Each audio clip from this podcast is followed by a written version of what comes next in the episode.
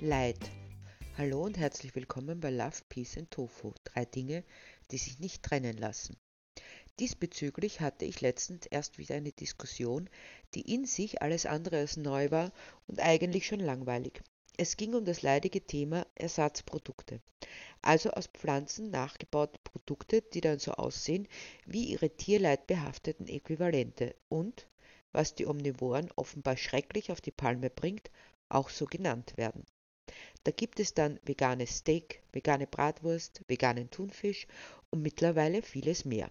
Die große Aufregung wird mit zwei Argumenten untermauert. Einerseits, warum müssen die VeganerInnen ihre Pflanzen so wie Produkte aussehen lassen, die traditionell, womit der enge Zeit- und Ortshorizont derer gemeint ist, die sich aufregen, für Fleischprodukte reserviert sind.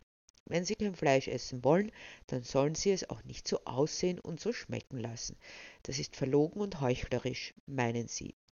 Dazu muss gesagt werden, dass die meisten sogenannten Fleischersatzprodukte nicht von VeganerInnen, sondern von sogenannten Flexitariern, also von Menschen konsumiert werden, die nur ab und an, je nach Lust und Laune, auf Tierleid verzichten. Denn für das große Angebot gibt es einfach viel zu wenig VeganerInnen, immer noch rund ein Prozent der Bevölkerung.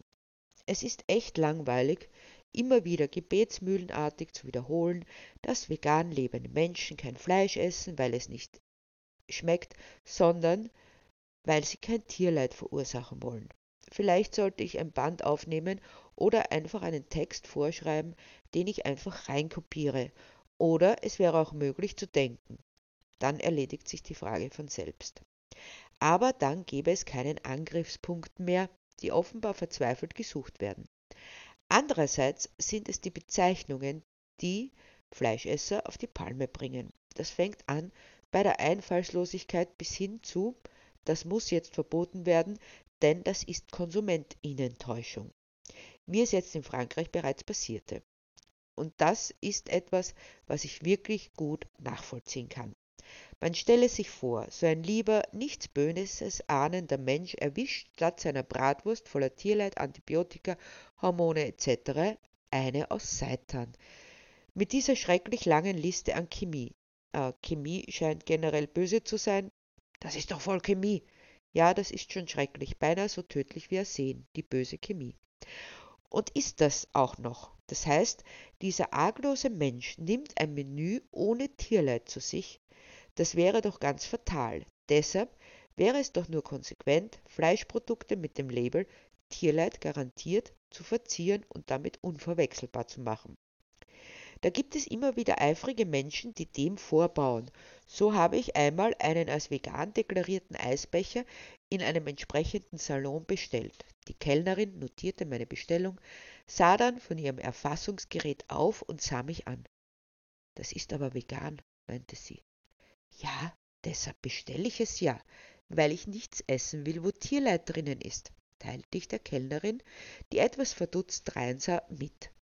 Ich weiß schon, sie hatte eine gute Absicht, denn was, wenn ich diesen Warnhinweis Achtung, vegan, Achtung stand nicht dort zugegebenermaßen, übersehen hätte und jetzt völlig schuldlos, bloß wegen einer kleinen Unaufmerksamkeit, in die Situation käme, Eis ohne Kuhausbeutung zu essen.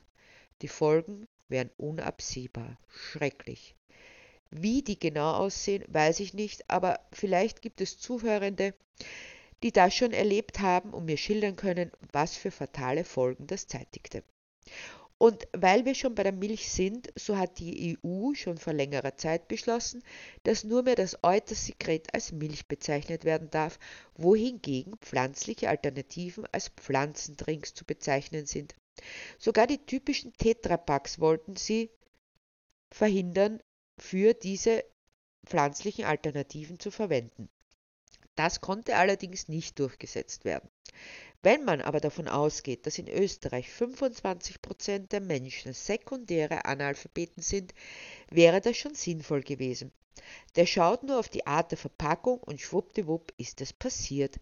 Keine Wachstumshormone, kein tierisches Kalzium, kein Fett, kein Eiter. Wer will das schon? Kurz gesagt, es ist unzumutbar, dass Menschen, die sich nichts zu Schulden kommen ließen, in die fatale Situation kommen, tierleidfreie Produkte zu konsumieren. Vielleicht sollte man allenthalben über Klagen wegen Körperverletzung aufgrund grober Täuschung nachdenken. Aber das Thema ist Leid. Denn auf die Frage, warum VeganerInnen dies konsumieren, antwortete ich, weil sie Tierleid vermeiden wollen. Daraufhin wurde ich aufgefordert, Leid zu definieren. Ich muss gestehen, da stand ich erstmal an. Übrigens meinte mein Diskussionspartner weiter, wenn ich Leid nicht definieren könne, dann weiß ich nicht, wovon ich rede. Dann dürften wir vom Film nicht reden, entgegnete ich, nicht über die Liebe oder das Leben zum Beispiel. Aber das ließ er nicht gelten, denn wenn ich nicht wüsste, was Leid ist und wissen, was was ist, das geht nur mit einer Definition und dann könne ich es nicht vermeiden. Auch wenn es Unsinn ist, denn die meisten von uns wissen, was Leid ist, wenn sie es sehen. Zum Beispiel, wenn eine Person umgebracht wird, dann ist das definitiv Leid. Das ließ er auch nicht gelten, zumindest bei Tieren. Aber das ist nicht der Punkt, sondern dass sich der Gedanke festsetzte und ich ernsthaft darüber nachzudenken begann, was Leid denn wohl sei. Naheliegend ist in solchen Situationen einmal zu suchen, ob es denn nicht eine fixfertige Definition gäbe. Auf Wikipedia wird Leid wie folgt definiert. Leid bezeichnet einen Sammelbegriff all dessen, was einen Menschen körperlich und seelisch belastet.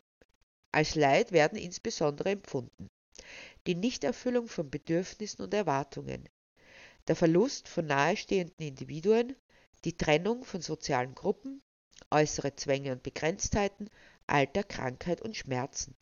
Leid stellt eine menschliche Grunderfahrung dar.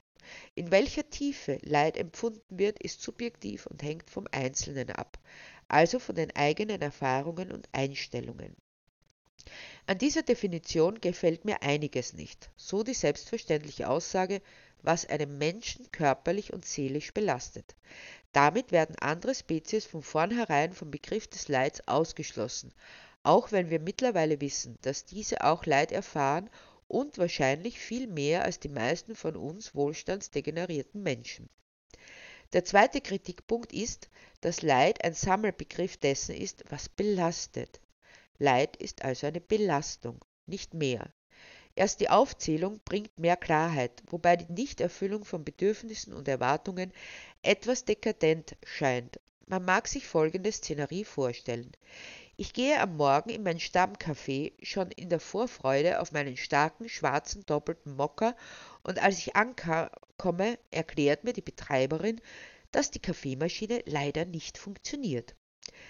Sie kann also meine Bedürfnisse nicht befriedigen. Aber ist das Leid? Ärgerlich vielleicht, enttäuschend, aber wenn ich das als Leid bezeichnen würde, wäre das schon mehr als dekadent. Denn ich gehe einfach in das nächste Etablissement und trinke meinen Kaffee dort. Denn es ist sehr unwahrscheinlich, dass alle Kaffeemaschinen zur selben Zeit reparaturbedürftig sind. Aber selbst wenn dem so wäre und es sich als gänzlich unmöglich herausstellen würde, in der ganzen Stadt einen Kaffee aufzutreiben, so ist es eine Entbehrung, aber sicher kein Leid. Ebenso ist es mit Erwartungen. Nehmen wir mal an, jemand erwartet sich eine große Erbschaft durch den Tod einer nahestehenden Person. Dann stirbt diese Person tatsächlich und es stellt sich heraus, es gibt bei ihr gar nichts zu erben. Darüber hinaus habe derjenige, der den Geldsegen erwartete, aufgrund dessen Schulden aufgehäuft, die er nicht zurückzahlen kann, weil es eben keinen Geldsegen gibt. Das ist wohl schon mehr als ein bisschen ärgerlich, aber wenn man das als Leid bezeichnet, weicht es den Inhalt auf. Der Verlust nahestehender Individuen, die Trennung von sozialen Gruppen, äußere Zwänge und Begrenztheiten, Alter, Krankheit und Schmerzen passen schon eher in die Vorstellung von Leid.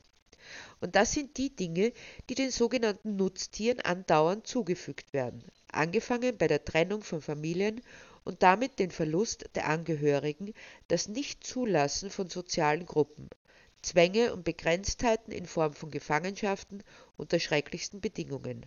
Nun, das Alter wird sie nicht drücken, weil die meisten schon als Babys bzw. Jugendliche ermordet werden. Krankheit, die immer vorhanden ist und die ständigen unsäglichen Schmerzen. Die sogenannten Nutztiere sind also ein Paradebeispiel für diese Definition bzw. ein Teil der Definition von Leid. und sie werden von vornherein ausgeschlossen. Letztlich ist es nichts Handfestes. Natürlich empfindet jeder Leid anders und damit ist es individuell, aber ich bin überzeugt, es gibt Punkte, an denen man objektiv Leid festmachen kann. Also schaute ich bei den Religionen, die auch nicht viel weiterhelfen. Im christlichen Bereich sieht es, verkürzt gesagt, so aus, dass sich der Mensch Leid selbst zuzuschreiben hat, indem er sich von Gott abwendet und sündigt. Dann folgt die Strafe auf den Fuß. Also quasi selbst schuld.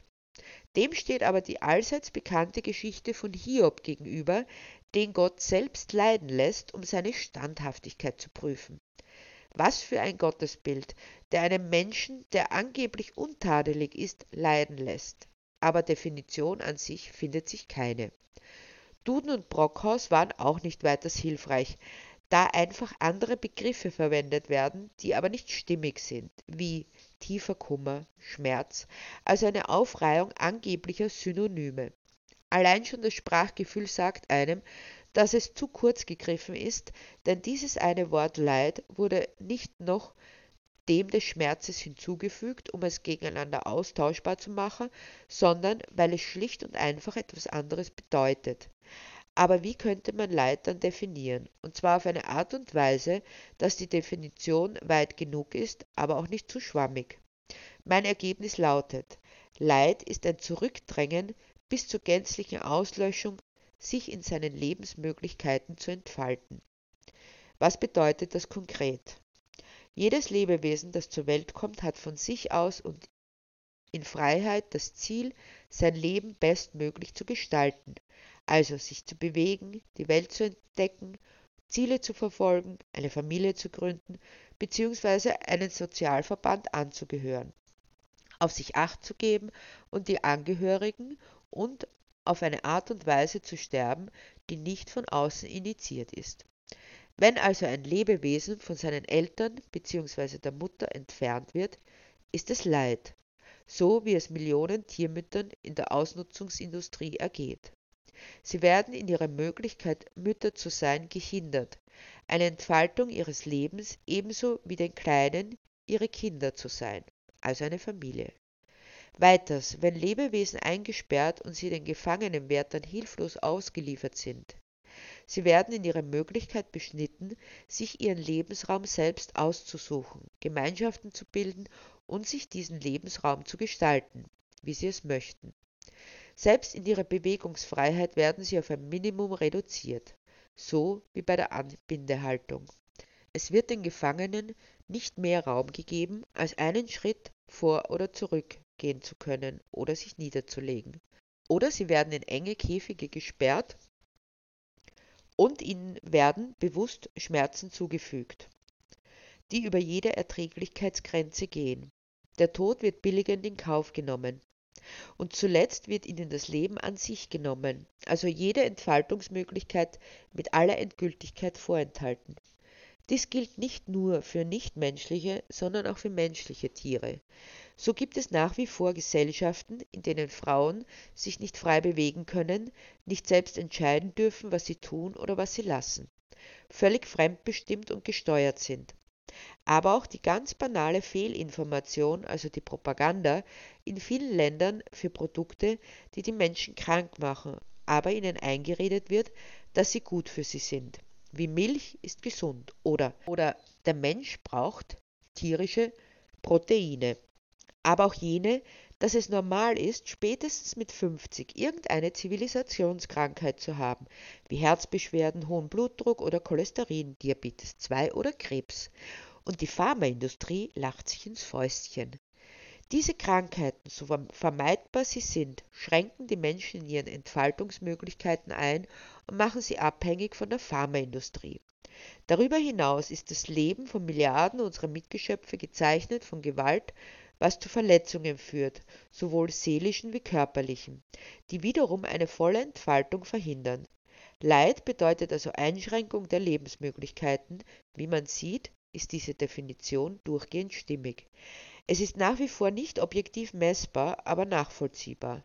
Leid zu verhindern, wo immer es möglich ist, würde dazu führen, dass viel mehr Lebewesen ihr Leben leben könnten, so banal das klingen mag, in Anbetracht dessen, dass es Milliarden unserer Mitgeschöpfen verwehrt wird, zeigt, wie dringend notwendig es wäre, vegan zu leben.